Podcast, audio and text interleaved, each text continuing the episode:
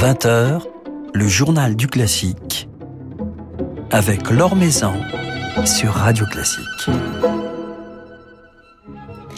Bonsoir à tous.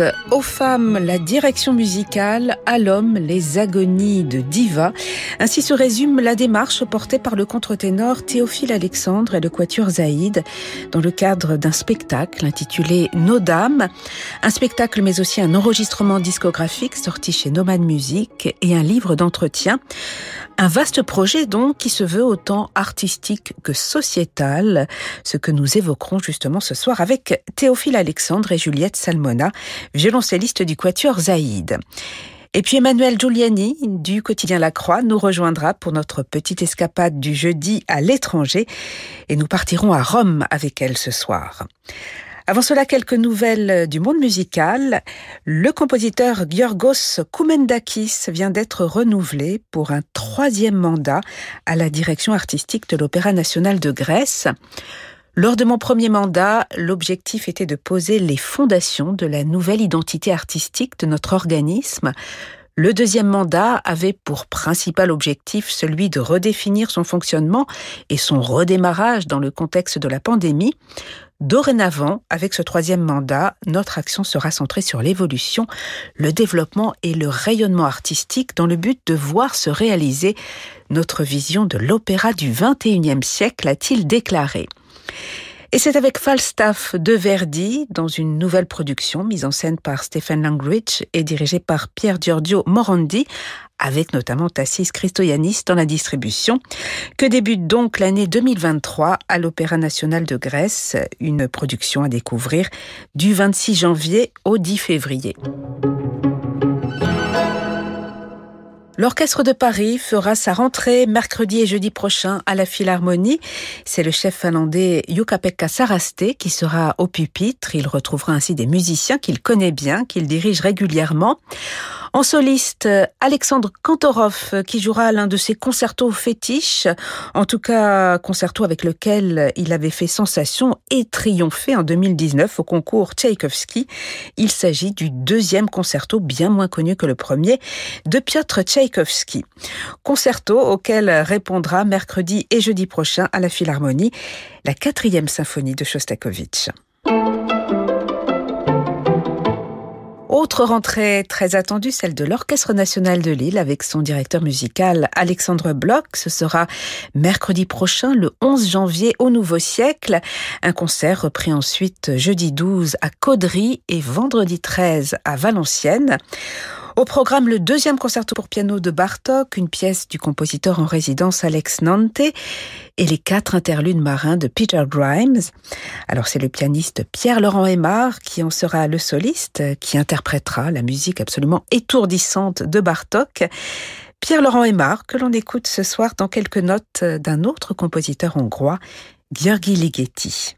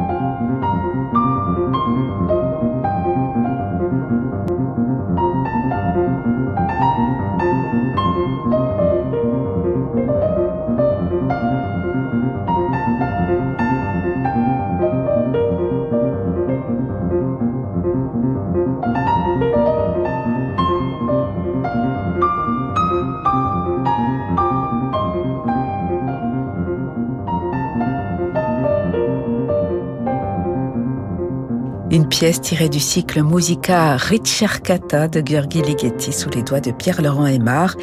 Pierre-Laurent Aymar qui jouera le deuxième concerto de Bartok avec l'Orchestre National de Lille et Alexandre Bloch le 11 janvier, donc mercredi prochain au Nouveau Siècle de Lille, le 12 à Caudry et le 13 à Valenciennes. L'Or Maison sur Radio Classique. C'est un album, un spectacle créé récemment à Limoges, repris le 9 janvier au Trianon, puis en tournée à travers la France.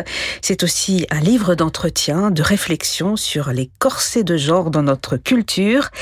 Nos Dames est un projet artistique qui se veut également humaniste, militant, que porte le contre-ténor Théophile Alexandre et les musiciennes du Quatuor Zaïd. Un hommage dégenré aux héroïnes d'opéra questionnant les représentations féminines dans les œuvres masculines de notre culture et proposant de nouvelles voies d'interprétation, nous disent-ils en préambule. Alors Juliette Salmona, violoncelliste du Quatuor Zaïd, et Théophile Alexandre sont avec nous ce soir. Bonsoir. Bonsoir. Alors ce programme, euh, il s'inscrit dans une démarche particulière qui est bien entendu artistique. D'ailleurs, il y a tout un travail d'arrangement autour de ces airs d'opéra, mais il a également une dimension euh, sociétale, voire euh, militante. C'est une dimension importante pour vous en tant que musicien aujourd'hui de mettre également en avant euh, ces enjeux sociétaux? Oui, bien sûr. Je pense que c'est important en tant que musicienne et puis c'est important même en tant que personne. En fait, c'est c'est drôle en fait parce que le, le, le, sujet de nos dames, qui est de s'intéresser au sort des héroïnes d'opéra, euh, moi, ça rejoint une réflexion que j'ai depuis très très longtemps sur les héroïnes en général euh, avec lesquelles on se construit quand on est une fille dans cette société. Je sais quand j'étais euh, jeune adolescente, j'adorais euh, Emma Bovary, j'adorais Anna Karenine, j'adorais Antigone et puis que en fait elles avaient toutes le même sort elles finissent toutes pareilles, c'est-à-dire vraiment très mal. Et euh, bah voilà, c'est pareil avec les, les héroïnes d'opéra. Donc oui, c'est euh, c'est une vraie question qui est très importante. Et en plus, alors chez nous, chez le Quatuor Zaïd, on est quatre femmes, donc on est vraiment spécialement euh, concernés par cette question. Euh, et on peut parler d'engagement chez vous, puisque voilà. vous défendez également le, le, le, répertoire des compositrices. On, vous voilà, en on défend les, le, le répertoire des compositrices. On parle beaucoup en ce moment de ce que c'est que d'être une musicienne avec une carrière internationale et d'être mère en même temps parce que nous sommes toutes les quatre mères. C'est vrai que c'est des sujets dont nous, on nous parlait jamais quand on était jeunes, à part pour nous dire que justement ce serait absolument impossible et qu'il faudrait faire un choix. Mais euh, alors que vous nous prouvez qu'au contraire, euh, c'est tout sauf impossible. Et eh ben c'est ce que exactement. alors ce, ce, ce, projet que nous allons évoquer ce soir, il est né d'un constat sur le sort des femmes euh, dans l'opéra, les femmes qui sont condamnées à mourir, à souffrir, à être abandonnées. Et du coup, euh, votre idée, ça a été cela a été de, de, renverser les rôles, puisque Théophile Alexandre, vous êtes un homme, mais c'est oui. vous qui incarnez euh, ces divas, ces femmes, ces, ces héroïnes, et ce sont des, des musiciennes qui assurent la, la, direction musicale, en l'occurrence les musiciennes du Quatuor Zaïd, à travers euh, des arrangements.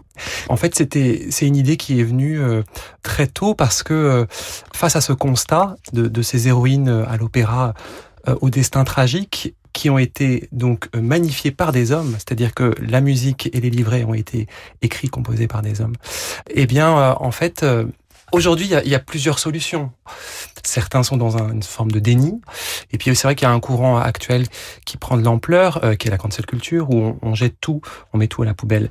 Et nous, dans notre compagnie, et particulièrement dans ce projet avec nos dames, l'idée était d'en choisir une troisième voie, de rendre hommage à ces femmes et aussi de, porter cette musique euh, sublime sans attribuer ces fatalités de genre. Alors du coup, ce pas de côté, euh, pour nous, a été d'inverser les rôles. Ainsi, on voit enfin un quatuor de femmes prendre la direction euh, donc le quatuor Zaïd, et un homme, moi en l'occurrence, interpréter tous ces grands airs de diva. Et je pense que cette inversion permet de prendre vraiment conscience de cette problématique qui est à l'opéra, certes, mais qui est au-delà de l'opéra. Mais en, en, même temps, avec cette ambiguïté vocale, puisque votre oui. voix, elle est, elle est à la frontière du féminin Exactement. et du, du masculin. Ça, c'est encore une, une couche supplémentaire. C'est-à-dire qu'en effet, la voix de contre-ténor, qui est la voix la plus aiguë euh, de l'homme, euh, eh bien, flirte avec le registre de soprano. Donc. Et ça crée une ambiguïté qui est intéressante, qui permet aussi de déranger encore plus, en fait. L'idée n'est absolument pas de se féminiser, ouais. de, de, jouer à la femme, de transformisme. On est cinq sur scène, habillés assez simplement, vêtus de noir, en derby et la question du costume n'est pas du tout euh, le sujet.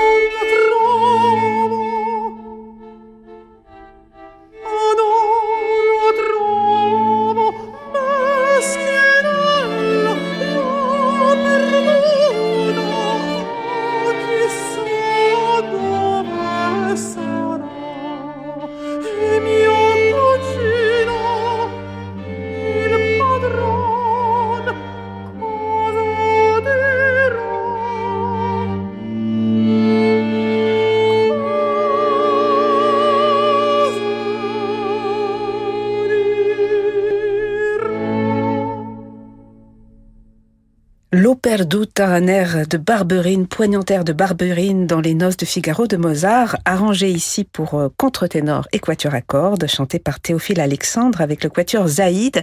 Théophile Alexandre qui est notre invité ce soir avec euh, Juliette Salmona, violoncelliste du quatuor Zaïd.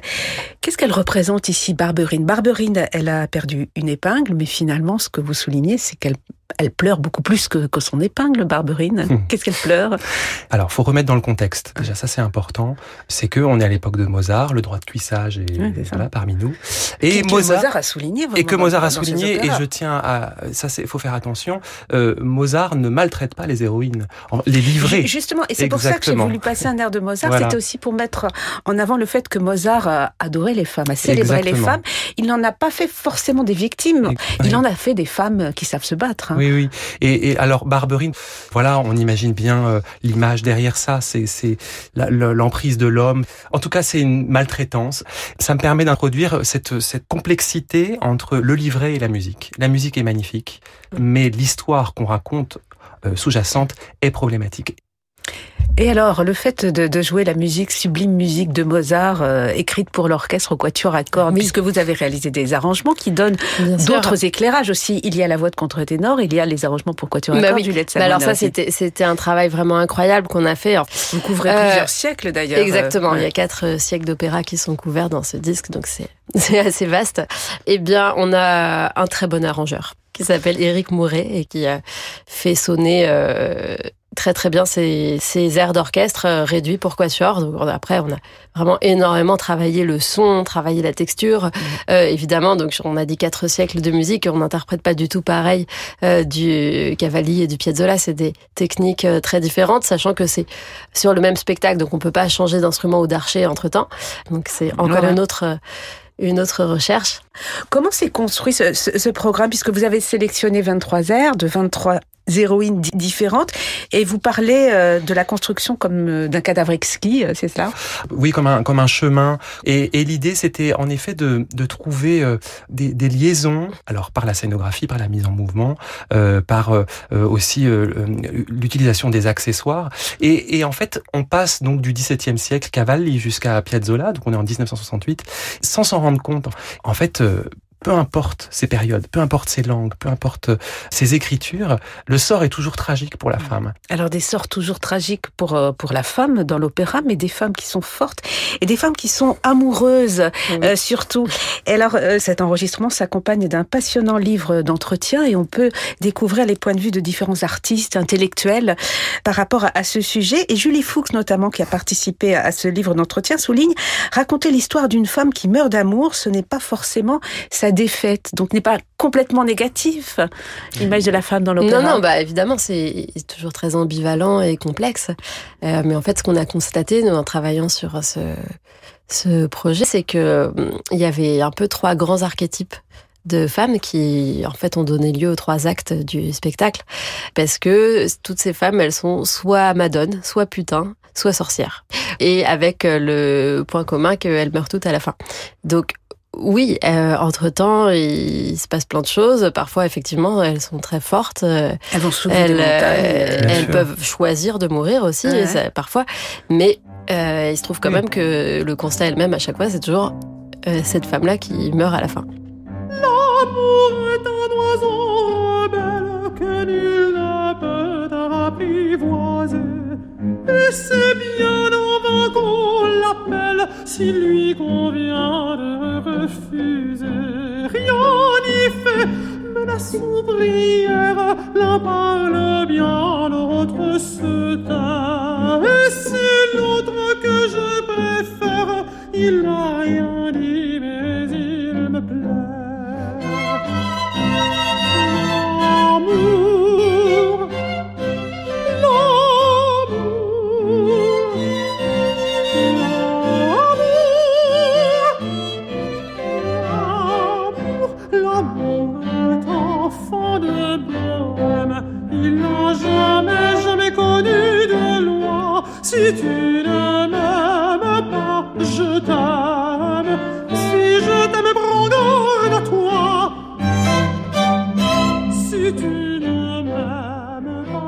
tu ne m'aimes pas, je t'aime. Mais si je t'aime, si je t'aime, prends garde à toi.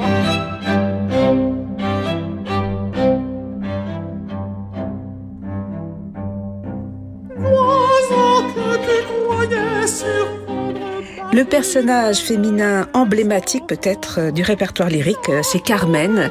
Carmen dont vous reprenez ici Théophile Alexandre avec le quatuor Zaïd, la fameuse Habanera. L'amour est, un oiseau rebelle. Euh, Carmen qui meurt poignardée. Donc c'est un extrait de cet album Nos Dames qui vient de paraître chez Nomad Musique. Qu'est-ce qu'elle incarne pour vous, Carmen? Elle incarne les victimes de, des violences conjugales ou c'est une, une, amoureuse prête à aller jusqu'au bout? C'est une amoureuse parmi tant d'autres. Et on associe sa mort à une force. Voilà, elle est libre. Mais, mm. mais pourquoi Parce que libre, on mourrait? Et, d'autant plus que, euh, euh, n'oublions pas que c'est un homme qui compose ça. C'est-à-dire que je pense que si on avait confié la mission d'écrire un livret sur Carmen à une femme, une femme librettiste aurait imaginé une toute autre histoire. C'est-à-dire que Carmen aurait tué. Euh, eh bien, peut-être. Alors, il y a eu des, il y a eu des, tentatives en Italie, en effet. Alors, nous, dans Nos Dames, c'est clairement pas notre, notre point de vue et notre envie artistique. Mais là, pour revenir au spectacle, je pense que c'est intéressant quand, on, quand si les spectateurs voient un homme entouré de femmes, le Quatuor Zaïd, chantant Si je t'aime, prends garde à toi. Je pense que automatiquement, on, se saisit de, de, de cette problématique totalement euh, différemment. Mais c'est au metteur en scène aussi de, de jouer un, rôle, de contextualiser une œuvre, de souligner euh, tel, point de vue. Bien sûr, et, euh, en fait là c'est on a donc euh, Pierre-Emmanuel Rousseau qui a fait la mise en scène de Nos Dames, qui a pris le parti de faire bouger aussi les musiciennes que nous sommes du Quatuor Zaïd. donc on n'est pas dans une représentation comme une représentation d'opéra classique où l'orchestre reste en place et tout se passe. oui, en fausse effectivement, et tout se passe au plateau entre les chanteurs et les chanteuses. Euh, là, non, là, on est vraiment cinq personnes sur scène qui euh, nous déplaçons. Euh. Donc voilà, donc il y a tout un jeu de scène qui a été défini et aussi avec des, enfin, je veux pas trop spoiler le spectacle, mais avec d'autres silhouettes qui vont s'inviter en fait. Avec des vidéos. Voilà, des projections avec une, vidéo de Charlotte Rousseau, ouais, Qui, qui, a repris des images d'archives de toutes ces grandes divas que nous avons connues, qui ont interprété tous ces grands rôles. Enfin voilà, c'est vraiment quelque chose, c'est à 360 degrés, ça, ça nous est vraiment très très important. Voilà, et vous jouez par cœur du coup? Bah, En partie, ouais. ouais. ah, bah, on est obligé, quand on, ah, quand on se déplace en jouant, on est obligé de jouer par cœur. Voilà, et puis il y a ce, ce passionnant livre de réflexion autour de, de ce sujet de la représentation de, de la femme euh, dans l'art. Et ce qui est passionnant, ce sont des, uniquement des femmes, je crois, qui ont répondu ah oui, euh, à, des, grandes dames de, grandes dames de la culture. On s'aperçoit à quel point les, les réponses sont, sont, nuancées et beaucoup plus complexes qu'on l'imagine. Pourtant, elles sont toutes, euh, j'imagine, engagées dans dans, dans, dans, cette démarche féministe. Il y a notamment un, un, consensus général sur la censure. Il ne faut pas assimiler hmm. le passé ou en créer un autre. C'est à nos regards et attitudes aujourd'hui de faire du passé autre chose. Nous dit, entre autres, Deborah Waldman. Donc, ce qui est passionnant quand on lit aussi ce livre de réflexion, c'est de voir que ce combat, il suscite des réflexions, en fin de compte, très complexes. C'est pas noir et blanc, complètement noir et blanc. Non, non, bien sûr. Et ça dépend d'ailleurs, faut le souligner, dans le livre, il y a toutes les générations. Oui. Euh, Voilà, Catherine Clément a 84 ans, donc on peut imaginer qu'elle a eu des combats complexes, voilà, à gérer. Euh, et puis des artistes de plateau, euh, des écrivaines comme Carole Martinez, Brigitte Lefebvre qui a dirigé le, le ballet de l'Opéra de Paris pendant de nombreuses années, qui a dû se confronter à une grande institution très masculine, voilà, on peut le dire. Euh, et c'est vrai que ça donne un, un livre d'interview très intéressant et euh, pas du tout caricatural. C'est ce que je voulais dire. Voilà, et c'est aussi, ouais. ça rejoint notre notre ouais. démarche euh, en tant qu'artiste. En tout cas, moi, je, je, je pense que c'est notre responsabilité en tant qu'artiste créateur de voilà de spectacles vivants que de porter des, des, des projets sociétaux. Et toutes ces femmes euh, nous rejoignent avec euh, plaisir. Bien sûr. Et puis même moi, j'ajoute que euh, finalement, ce qu'on retrouve dans ce livre, ça ressemble beaucoup à toutes les discussions en interne que nous tous on a eu en fait quand on a construit le projet, euh, toutes ces discussions sur ce sujet qui est vraiment brûlant et touche à l'intime de chaque personne, au vécu personnel. Et voilà sur des, des sujets. Est-ce qu'on a le droit de changer la fin d'un opéra? Est-ce qu'on a le droit de dire qu'on veut plus lire telle ou telle œuvre pour euh, des raisons euh, qui nous appartiennent? Comment on se construit quand on est une petite fille avec toutes ces représentations d'héroïnes? Est-ce que on peut, on espère, continuer à représenter ces héroïnes, mais comment est-ce qu'on en fait une force et une richesse pour les futures générations de filles qui se construisent avec ça? Voilà, c'est toutes ces discussions qui sont très très actuelles en fait. Une date, enfin plusieurs dates pour le spectacle 9 janvier au Trianon à Paris, mais c'est malheureusement déjà complet. Donc et il oui. y a d'autres dates ravis, qui euh... ont été rajoutées, notamment le 11 avril au Trianon pour exact. les Parisiens. Mais d'ici là, vous allez faire le tour de France. Vous serez pas très loin d'Aix-en-Provence au mois de février à Château-Arnoux Saint-Aubin. Puis en mars, on pourra vous entendre à, à, Laval, à Montauban, à Meudon, à Lisieux. Ensuite à la Sainte-Chapelle de Paris au mois de mai et à Saint-Valéry-en-Caux, c'est en Normandie. Et puis aussi, parce que c'est notre volonté euh, de questionner cet héritage, euh, donc y a, on a une responsabilité sur l'éducation et puis aussi euh, nos politiques. Donc on est, on est, on est content aussi que notre ministre de l'égalité et de la diversité, Isabelle Rome, sera présente. Au-delà du spectacle, c'est un sujet en effet sociétal et qu'on a envie de, de, de, de faire rayonner et, et, possiblement avec nous, ce que nous on sait faire en spectacle mmh. vivant, faire bouger les lignes. Merci beaucoup Théophile Alexandre et Juliette Salmona d'être passé nous voir et vous saluerez euh, vos partenaires, ah, les trois autres euh, du Quatuor Zaïd. Merci beaucoup. Merci beaucoup. Merci.